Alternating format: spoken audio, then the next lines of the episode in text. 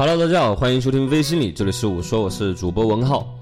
文浩最近呢，在网上看到一些消息啊，就是说最近的一些年轻人啊，对于这个父母在他自身的朋友圈里面的一些点赞和回复，持有了一个很反感的一个态度。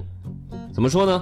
在西安打工的一个小刘啊，教他父亲玩了微信之后啊，加他好友，沟通方便的同时呢，困扰也随之而来。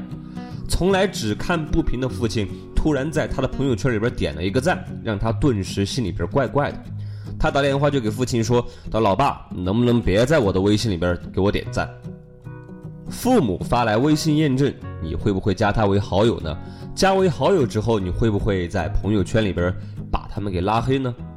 其实说实话，绝大部分的父母是看不到啊子女朋友圈的分享的，而大多数子女呢都不愿意将朋友圈分享的内容让父母给看到。在朋友圈黑名单当中，单位领导、同事啊和父母是常客。大多数子女的理由是总是觉得怪怪的，好像没有什么隐私，总是觉得有人在监管自己。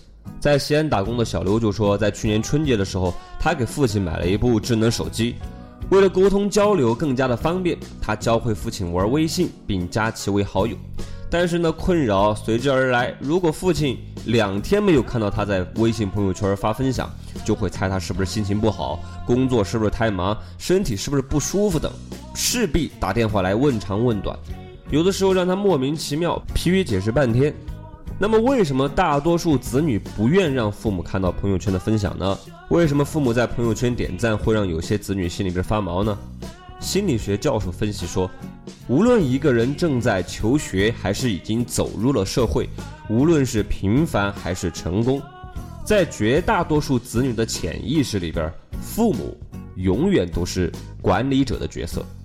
在朋友圈里边分享的内容很多都会暴露自己的行踪和心情。因此呢，子女的潜意识里边避开束缚、渴望自由的本能，会让他们把父母拉入到朋友圈的黑名单。这也是有人看到父母点赞感到莫名发毛的原因。父母渴望看到儿女朋友圈的分享，这个是关心子女的本能。父母的点赞也是在看到儿女分享内容之后，产生认同、鼓励等心态后，下意识的一种关爱行为。所以。可怜天下父母心，年轻人还是接受这些爱的点赞吧。今天节目就到这儿，这里是我说，我是主播文浩，我们下期再见。But I